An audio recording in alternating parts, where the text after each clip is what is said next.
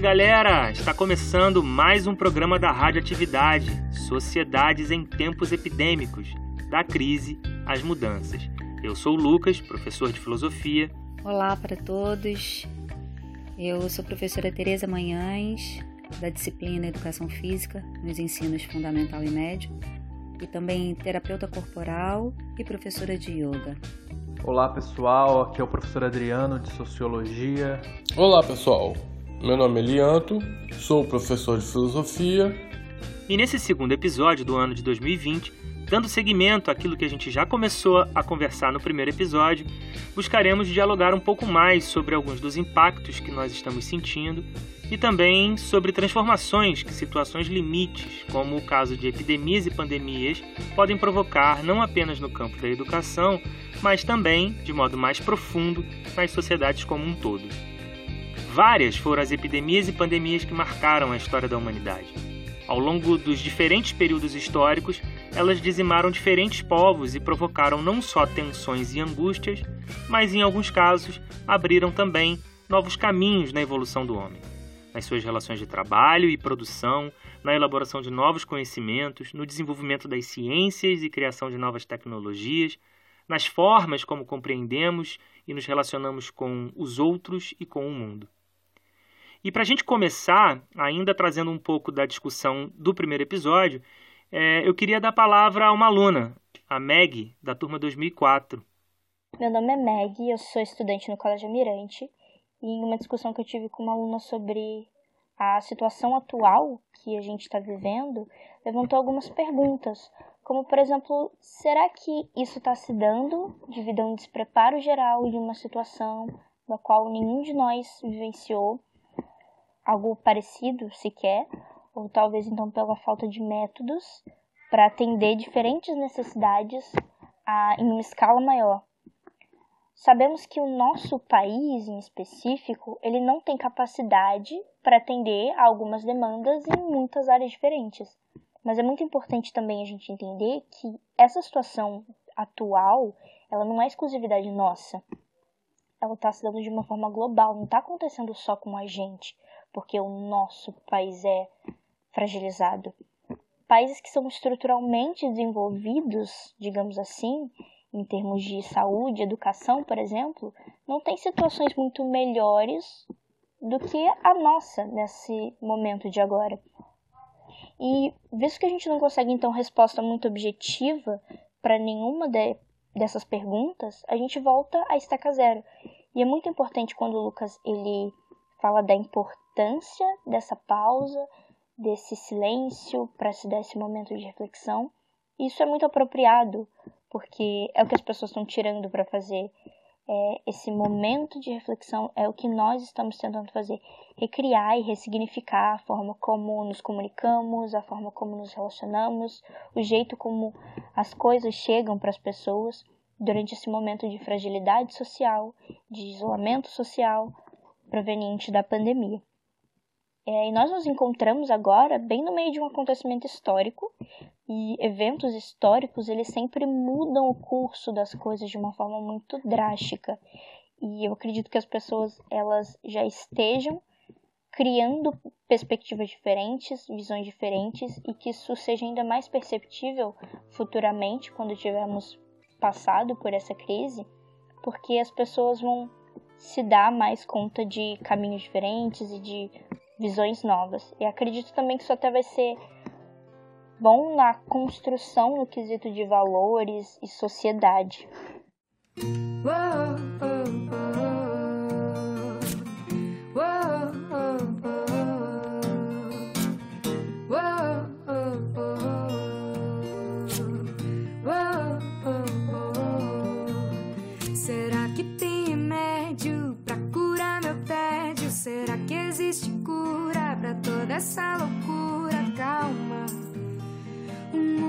Precisa de pausar.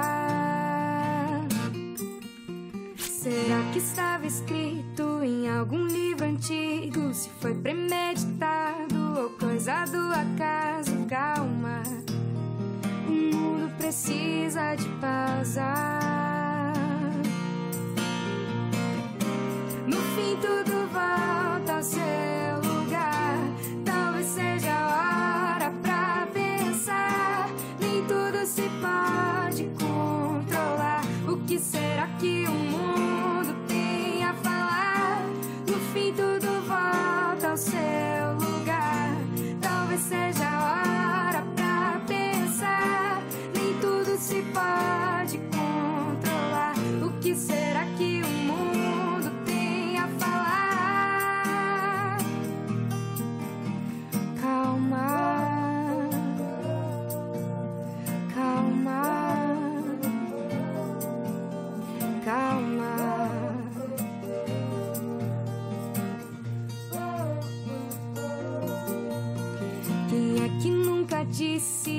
Precisa de espaço, que a vida era corrida, que andava ocupado. Calma, a vida precisa de pausa.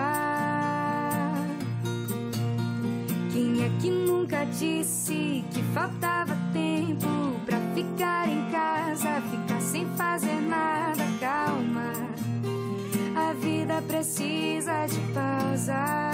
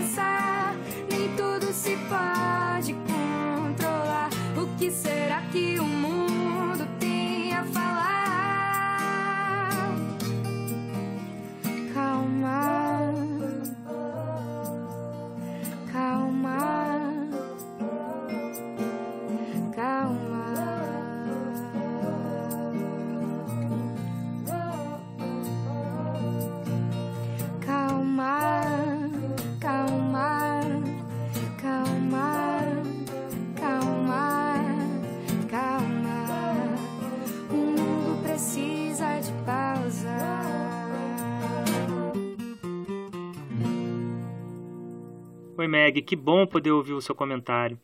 É bom ter um aluno aqui com a gente.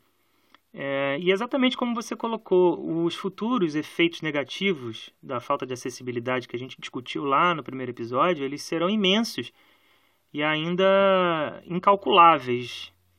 A gente ainda não tem como prever, mas eles fatalmente serão imensos. E aí eu penso que não é só uma questão de despreparo ou de ausência de métodos melhores, né? porque como você mesmo cita, outros países que supostamente são mais desenvolvidos também apresentam os mesmos problemas. É, eu penso que se trata, além disso, de uma questão muito mais profunda, que diz respeito, como eu coloquei lá no início, nas formas de viver e de produzir. É, na hierarquia de valores da nossa sociedade contemporânea, é, das sociedades contemporâneas, a maneira como lidamos com o conhecimento, com o trabalho, com a produção, com a reprodução e a socialização dos saberes e produtos do fazer humano, ele já impõe barreiras à grande maioria da humanidade. Né? É, com a situação limite do isolamento provocado pela pandemia, isso vai ficar, já está mais, mais tensionado. Né? Então, estamos sim na estaca zero, ou pelo menos deveríamos tentar voltar a ela é, e aproveitar a importância das pausas e dos silêncios.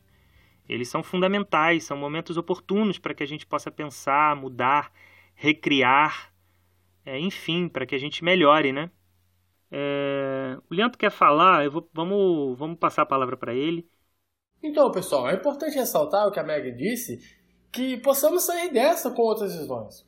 Porque toda a nossa forma de conviver, ela está entrelaçada ao modo como nos relacionamos, pensamos e encaramos o mundo.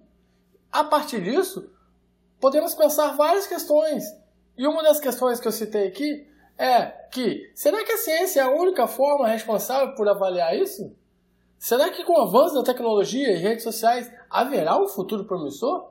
Parece mais uma forma de expressão de ansiedade e da reflexão. Porém, para ter ciência é importante ter critérios definidos, e um deles é o conhecimento objetivo. Consequentemente, com o aumento da pandemia mundial, há uma necessidade e há uma exigência de um isolamento social, o que causa uma crise social, econômica e até mesmo pessoal. Consequentemente, o aumento das redes sociais. Nessas redes sociais não há fronteiras e espaços temporais. Por elas, somos monitorados o tempo todo. Existiu um filósofo no século XX chamado Michel Foucault. Ele é da França, ele diz numa obra chamada que ele criou Vigiar e Punir, que tudo começou quando a sociedade foi desenvolvida no século XVII, XVIII, como uma forma de dominação introjetada nas instituições sociais, seja elas os hospitais, as escolas, se adentrando no cotidiano do homem desta época, ou seja, do homem moderno. Foucault ele entende o poder como uma prática social atrelada ao conjunto de relações sociais. Com isso, ele denomina uma nova sociedade, uma sociedade disciplinar. Ele fala e estuda que está inserido em nossas vidas essa sociedade, mais do que podemos imaginar. Ou seja, estamos sendo vigiados constantemente na rua, em lojas, escolas, bancos e, dependendo de onde mora, até mesmo nos corredores dos prédios, nos elevadores, garagem, entre outros. Essa vigilância por câmeras pode ocorrer 24 horas e muitas vezes as imagens são utilizadas para apurações de fatos de violência, acidentes e ocorrências policiais e jornalísticas. A vigilância também se expressa como um instrumento de controle de matéria, maneira contínua, perpétua, permanente até hoje. Em pleno século XXI, as redes sociais e as tecnologias estejam cada vez mais acessadas e a qualquer instante não há melhora com acesso dessas e o aumento desenfreado da velocidade das tecnologias. É importante enxergar, ter perspectivas, ir além das fronteiras e dizer não. E também surge uma questão novamente a partir disso. Será que, diante da conjectura social, os indivíduos estão mesmo perdendo algo importante sem perceber? Então, com isso, vários questionamentos que eu apontei aqui, pessoal, a gente pode pensar também, como na Grécia Antiga, existia um termo próprio para isso, chamado qual? Escolé. Escolé é um, vem da palavra do que? Do ócio, que traduz como condição no qual se pode pensar e aprender, ou seja, a tradução da escola. É tempo de aquietar, experimentar o pensamento para segurar e garantir a reflexão como vivemos. Qual é o sentido em viver essa vida? Seja de modo existencial, social e até mesmo profissional. Seguinte. Diria Lombardi, isso é incrível. O digital desossa o indivisível. E se a locomotiva que pegamos pro futuro usar o ódio como combustível? O que é o pódio? O que é o próximo nível? Se já estamos em frangalhos, em destroços, e agora a inteligência artificial piora tudo e toma sentimentos nossos, nossos em cliques, cliques, cliques, likes, likes, web host, em todo lugar, em lugar nenhum, tipo ghost. O conforto é o marapuca de Wall Street, onde alguns estão presos em postes, outros em posts de notebooks, como condenados, como coitados. Passou. E no final, o que resta de nós? A gente curte, deixa extasiados, anestesiados, surge sempre a dor. Gente, então, pegando o gancho aí da fala do professor Lianto, com a abordagem que ele traz, que serve de introdução para minha, que tem a ideologia de superação pessoal, e geral dentro do nosso quadro histórico, como um reforço e ou construção de valores para uma nova sociedade em sonho mais humano. Eu penso. A insegurança, o medo, a ansiedade, a apatia, presentes em controvérsia o ânimo, a alegria de viver, a esperança, a natureza de calma, que precisam exatamente do aquietar como um ato mais humano, a fim de primeiramente pegar um fôlego encontrando assim um respiro para não sucumbir, mas sim ressurgir das cinzas, se refazendo e não somente dando continuidade de forma automática a esta velocidade toda de comunicação e ação, e como se não tivéssemos o direito a um tempo de parar, viver, observar, pensar para arrumar a casa toda. A casa toda eu quero dizer é a centelha matriz de onde a gente vem, e isso seria comum a todos. No presente momento, é tanta informação e ao mesmo tempo com isso tanta desinformação, ou seja, muita oferta nas redes de tecnologia que mais sufoca, afoga, dificultando assim o respirar e o purificar em amplitude para o fortalecer, do que restabelecer, trazer um mínimo de segurança, organização, dignidade, justiça, inserção, integridade. Embora para uns pareça já estar durando muito tempo esta questão do isolamento social, confinamento, é evidente aqui em toda a minha argumentação que Para mim, o tempo ainda nem se fez necessário para as devidas indagações e compreensões na busca das soluções. Tendo um olhar para um tratamento pessoal, individual, e assim, a partir daí, o global. Estas tantas ofertas, para mim, não correspondem às verdadeiras necessidades atuais para os envolvidos, do ponto de vista do ser humano em meio à crise. Mas, pelo contrário, sobrecarrega o fardo que é produto desta crise.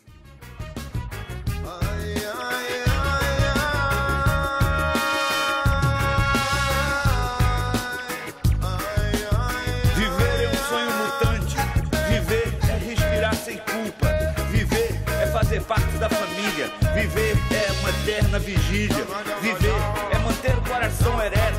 Viver é respeitar todas as leis do afeto. Viver é melhor que sonhar. Na visão da educação física escolar, não se pode tratar o homem somente como máquina realizadora do fazer físico, mas sim como um todo integral, que precisa entrar em equilíbrio com as suas capacidades físicas, humanas e intelectuais para corresponder. Acima desta visão está a minha visão, a de uma pessoa humana, cidadã, professora, terapeuta, mãe, dona de casa, que tem sentimentos, opinião, em seu próprio testemunho e ainda tem de administrar problemas de saúde na família, dentro de casa. E que é também esta agente educadora a favor da geração de transformação. Em relação à banalização que vem das exigências agindo nestas velocidades, não levando em conta os diversos fatores que circundam as casas, tanto olhando o lado dos alunos, como também os dos responsáveis e profissionais acerca do processo de educação, como passam estas pessoas neste momento? Quais são os seus problemas reais e relevantes, se é que isso importa? Qual é a sua realidade?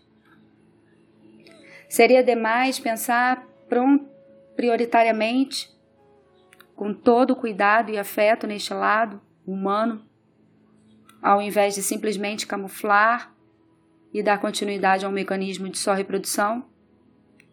O que, em meio à crise, demonstra ser mais importante olhar e tratar? É preciso humanizar as tecnologias por através dos homens que as opera. É preciso humanizar o pensamento de quem detém o poder de dar ordens neste momento as gestões, essencialmente no campo da educação, que lida com a formação de indivíduos, cidadãos. É preciso não confundir as necessidades humanas com as sobre-humanas, onde se enfatiza o sistema político-econômico. Como se encontrar à beira deste abismo e se encaixar frente a esses aspectos? Em minha visão final, estando nós tomados por estas tecnologias, Creio seja necessário, inclusive, humanizar não só para o hoje, mas para o amanhã, pós-pandemia, principalmente. Isto sim, para mim, seria enriquecedor, inspirador e realmente transformador. E também favorável à não violência, seja no plano educacional, como na consideração do ser humano por detrás de seus papéis e funções perante a sociedade. E entre estas funções, conviver com a assombração nestes dias de pandemia, que vem da preocupação de manter nossos empregos, mesmo em pleno caos.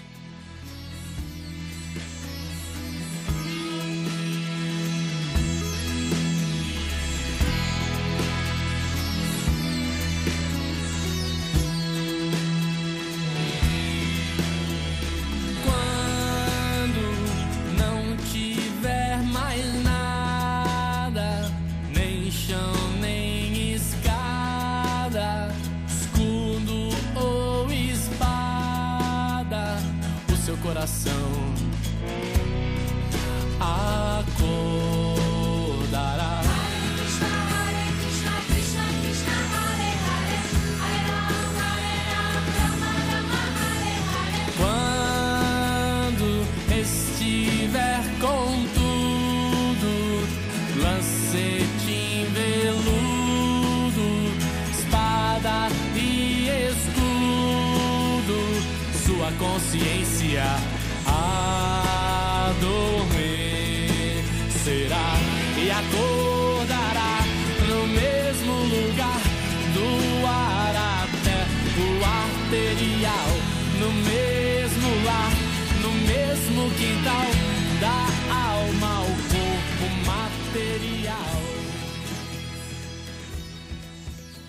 Gente, a, a, as falas de vocês, elas carregam muito dessas angústias do momento da crise, né? Da, da situação limite na qual ainda estamos totalmente mergulhados.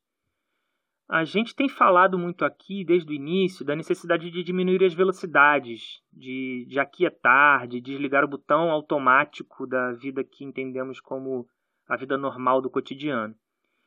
É, em contrapartida, nós temos visões conservadoras, aquelas que ainda estão arraigadas, presas à maneira como foram acostumadas a entender a vida. E essas visões, elas conduzem as pessoas a seguirem cegamente as primeiras promessas de solução que ponham as coisas rapidamente nos mesmos trilhos da ordem novamente. E nesse contexto, parece é que tem se apresentado as tecnologias da comunicação. E é um paradoxo, né? Porque ao mesmo tempo que é inegável que as tecnologias e as ciências apresentam para nós melhorias em muitos aspectos das nossas vidas, é, no entanto, elas também mudaram as nossas relações com o tempo, com o espaço, com a vida, com a morte. É, nunca tivemos tantos meios para melhorar o mundo e a vida daqueles que realmente mais necessitam, e mesmo assim nós não somos capazes de fazê-lo. E nem sempre a redução dos espaços, o encurtamento do tempo, como promovem as redes sociais, a internet, é algo bom.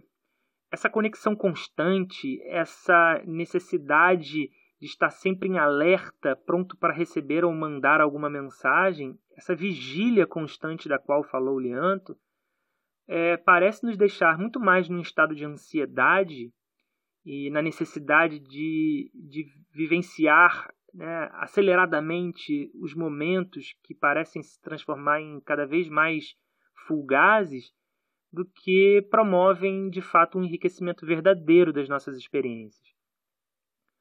Por outro lado, é, negar as tecnologias e as técnicas como se elas fossem o problema por si só, não só é ineficaz como um erro.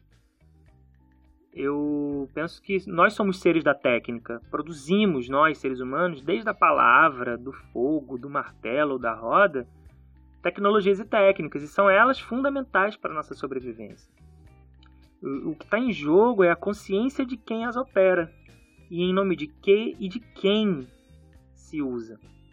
É como falou a Teresa, é uma questão de humanização das consciências daqueles que estão em situação de poder. Essa é a grande tarefa da educação. E eu penso que um outro risco nessa situação de crise, também causado pelas visões conservadoras, mas por medo do desconhecido, é a atitude de negar, seja de negar as evidências dos fatos, como de negar o conhecimento, a ciência, e são essas vertentes do conservadorismo que nos empurram para as bordas dessas situações limite, deixando ainda mais tensa essa relação de forças que tende para manter as coisas dentro daquilo que entendemos como a normalidade. Né? Eu, eu queria agora ouvir um pouco o Adriano, vou então passar a palavra para ele. Bom, é isso, né, gente? Essa epidemia, essa pandemia do Covid-19, o, o vulgo coronavírus, ela traz de fato muitas questões para o debate, para a reflexão, em camadas diferentes, com tipos de abordagens diferentes, mas como ela não é um fenômeno descolado da realidade social e política, ela inclusive traz impactos nessa situação, né, na política e na sociedade mundial. O impacto da doença, da propagação do vírus, não é apenas biológico ou médico, né, ainda que esse seja o centro da questão em pouco mais de quatro meses aí desde que foi confirmada a circulação desse vírus entre seres humanos, o vírus SARS-CoV-2, né, o coronavírus, ele já mudou o cenário político e econômico mundial. No Brasil, faz pouco mais de 70 dias que está confirmado o desembarque dele no nosso país e a gente pode ver o tamanho da capacidade de mover as ideologias e o cenário político, né?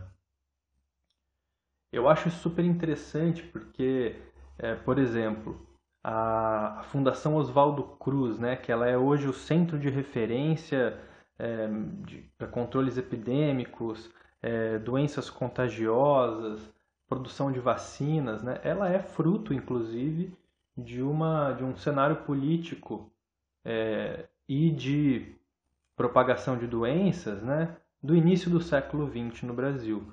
O próprio nome da Fundação Oswaldo Cruz, né, que homenageia o médico sanitarista Oswaldo Cruz, é, traz isso, né? A, a crise da, da febre amarela, da varíola, da peste bubônica no início do século, quando a, a República Brasileira ainda tinha seus primeiros anos, né? Ela acabou levando a revoltas populares que trouxeram diversos ensinamentos, né? A, a, a saúde pública brasileira nunca mais foi a mesma desde que entendeu-se que era necessário intervir com ciência, com conhecimento sanitarista, realizar é, mudanças arquitetônicas e de organização das cidades, né, para que as doenças não se propagassem. Ou seja, ali no início do século houve uma articulação entre política, economia e saúde pública para que pudesse ser controlada essas pestes, né? O, o Oswaldo Cruz ficou muito famoso porque conseguiu primeiro exterminar ou reduzir muito né, os números de, de febre amarela, importando conhecimento científico cubano de que a febre amarela, na verdade, ela era transmitida pelo mosquito Aedes aegypti. Então eles fizeram uma intervenção grande matando mosquitos. Depois a peste bubônica chegou por Santos depois no Porto do Rio de Janeiro e o controle foi proposto através de um pagamento para o cidadão que matasse ratos. Então, cada rato era comprado pelo governo por 300 réis, cada rato morto, o que estimulou a população mais pobre a matar ratos. Né? Gerou alguns outros problemas, como pessoas que criavam ratos para vender para o governo, mas conseguiu controlar a peste bubônica. Algum, algum tempo depois, né, o Oswaldo Cruz já era é, o chefe do Departamento de Saúde Pública, que era uma espécie de Ministério da Saúde da época, quando começou a ter o surto de varíola e ele fez uma proposta um pouco agressiva, né? uma proposta muito controladora de vacina obrigatória, o que na época era estranho. É, enfim, isso gerou a revolta da vacina, teve, tiveram vários desdobramentos políticos complicados, que a gente pode falar depois, mas é interessante que a aprendizagem dessa época né, modificou a relação eh, da sociedade com a saúde pública tanto politicamente quanto dos próprios cidadãos, com a importância da vacinação. Hoje em dia é normal né, vacinar as crianças, é, vacinar os adultos, a, a, os idosos, a gente tem as campanhas de vacinação e tudo isso é uma aprendizagem que se desenvolveu ao longo do século. É, o que é, acho, mais central dessa aprendizagem é que a população entendeu que a ciência, né, o conhecimento científico, ele é o norte para o cuidado dos problemas de saúde pública, né? É, negar a ciência não é um bom caminho. A época negava-se, né? A, por exemplo, dizia que quem tomasse a vacina da varíola ia ficar com cara de vaca, porque o antídoto era feito justamente a partir do pus de uma vaca é, que foi contaminada. Então, diversas fake news né, rolavam.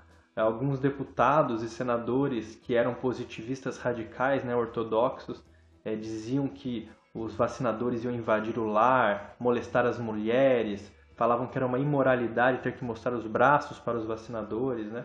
Isso é uma coisa que mudou, né? Mudou inclusive o comportamento da população.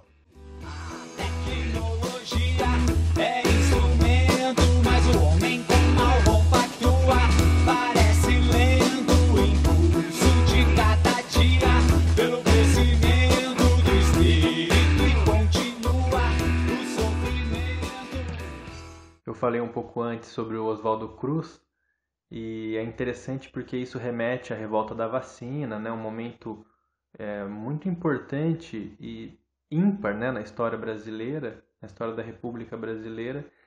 E é interessante que isso irremediavelmente, né, com o perdão aí do trocadilho farmacêutico nesses tempos de pandemia, mas irremediavelmente leva a gente a refletir sobre o negacionismo científico.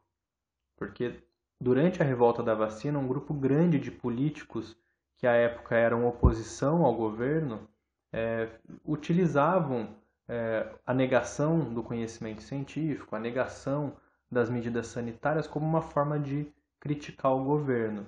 Então, alguns políticos que eram positivistas ortodoxos, como o deputado Varela, que ficou conhecido como deputado Varíola, eles diziam que espalhavam as, as ideias de que quem usasse a vacina podia mudar o aspecto fisionômico, né? É, outros diziam que os, os vacinadores que iriam, iriam nas casas podiam molestar a dignidade dos lares. Alguns sindicalistas também que apoiavam os militares golpistas utilizavam a ideia de que a vacina era uma forma que o governo tinha de invadir as casas das pessoas para tentar matar é, a população mais pobre. Então era um momento pós é, a libertação dos escravos, era um momento de início da República, a República tinha pouco mais de 10 anos, e esse tipo de informação ideológica e falsa funcionou muito bem para incendiar a população e fazer uma revolta contra si mesmos, né?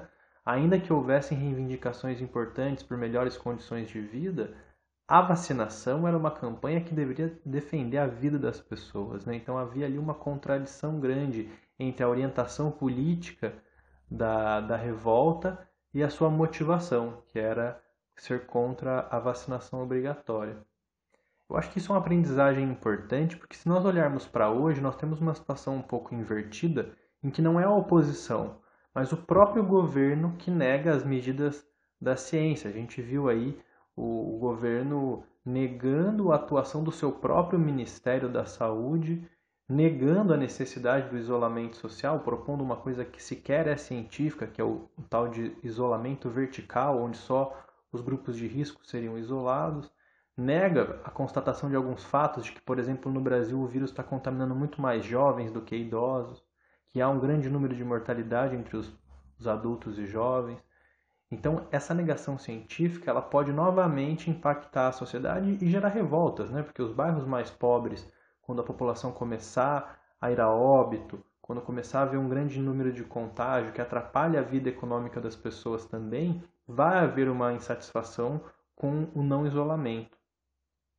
Então, esse uso político é, da negação dos dados científicos, ele é uma coisa que já aconteceu na nossa história e que a gente deve aprender com isso. A gente deve olhar para a história do nosso país e pensar como que isso é nefasto, como que isso é perigoso.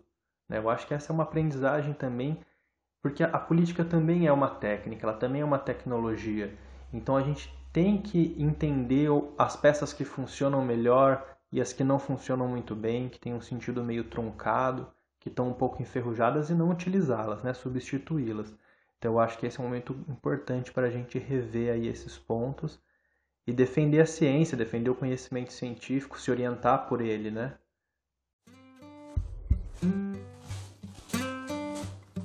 Isso é só o começo, é só o começo. Isso é só o começo, é só o começo. Aqui chegamos, enfim, a um ponto sem regresso, ao começo do fim de um longo e lento processo que se apressa a cada ano como um progresso.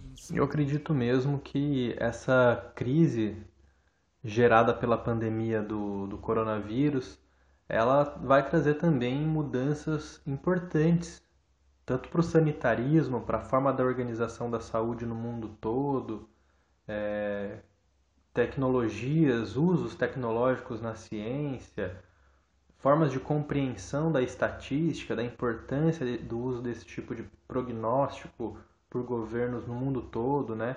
a cooperação internacional para o controle da saúde. Eu acho que tudo isso devem ser aprendizagens que vão, vão surtir aí dessa nossa crise atual. Bom, galera, a gente está aí chegando a meia hora de programa e eu acho que nesses 30 minutos a gente falou bastante. Eu acho que deu para ter uma, uma breve noção assim do quanto que é, pensar as sociedades em crise para além da crise e pensar né, a mudança, a transformação, abre para a gente várias perspectivas de, de análise, né?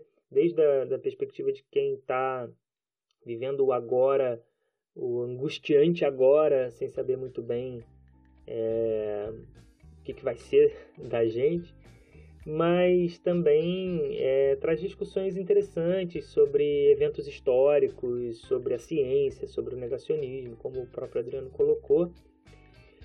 E é legal porque é importante, né? Porque tanto a história quanto a ciência são instrumentos, são ferramentas, como o Adriano colocou, é, que podem ser bastante, bastante úteis para que a gente possa mirar o futuro, né? mirar o que vem pela frente. Embora a história fale sobre o passado, ela nos ajuda também a, a projetar o futuro. E a ciência também, claro, né? ajuda a gente a, a calcular os passos tanto os passos que nos trouxeram até onde a gente está, quanto aqueles que a gente pode dar para diante. É, é, claro que aqui a ideia a gente não é finalizar nenhum assunto, concluir nada, então a proposta é que a gente possa lançar reflexões a partir, a partir de perspectivas diferentes e que a gente, a partir dessas provocações, dessas reflexões, a gente pense junto. Então, galera, é fundamental a participação de vocês. Se você chegou até aqui, está ouvindo a gente, vai lá, entra no, né, no, no canal de comunicação da rádio e, e, deixa seu comentário. A gente tem aqui também a, a sala virtual onde vocês podem comentar. É, participem. A gente está pensando já num terceiro programa, então quem sabe de repente, se você tiver interesse em estar tá com a gente, entre em contato e a gente vê como é que a gente pode participar no, no, no próximo programa. Tá? E eu queria então deixar um grande abraço a vocês e espero que vocês estejam se cuidando. É, espero que vocês estejam buscando em fontes seguras aí conhecimentos e informações acerca disso tudo que está acontecendo. Valeu, galera. Um grande abraço a todos e até a próxima. Bom, então é isso, né, pessoal? Vamos aí ouvir o que a ciência está dizendo Vamos respeitar as recomendações das organizações de saúde, ficar em casa, colaborar para a redução do contágio, tentar diminuir os níveis de mortalidade desse vírus. E um abraço para vocês, até o próximo programa. Valeu, pessoal. Até uma próxima. Estaremos juntos aí com novas reflexões. Então é isso, pessoal. Tchauzinho. Se cuidem e fiquem em casa.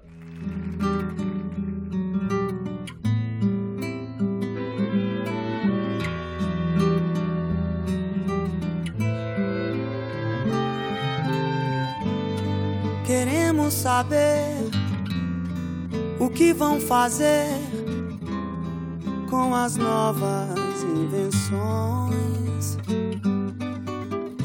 Queremos notícia mais séria sobre a descoberta da antimatéria e suas implicações na emancipação do homem das grandes populações, homens pobres das cidades, das estepes dos sertões. Queremos saber quando vamos ter raio laser mais barato Queremos de fato um relato, retrato mais sério do mistério da luz, luz do disco voador. Para a iluminação do homem, tão carente e sofredor, tão perdido na distância da morada do Senhor. Queremos saber, queremos viver confiantes no futuro. Por isso se faz necessário prever qual o itinerário da ilusão, a ilusão do poder. Pois se foi permitido ao homem. Tantas coisas conhecer, é melhor que todos saibam o que pode acontecer. Queremos saber, queremos saber, queremos saber, todos queremos saber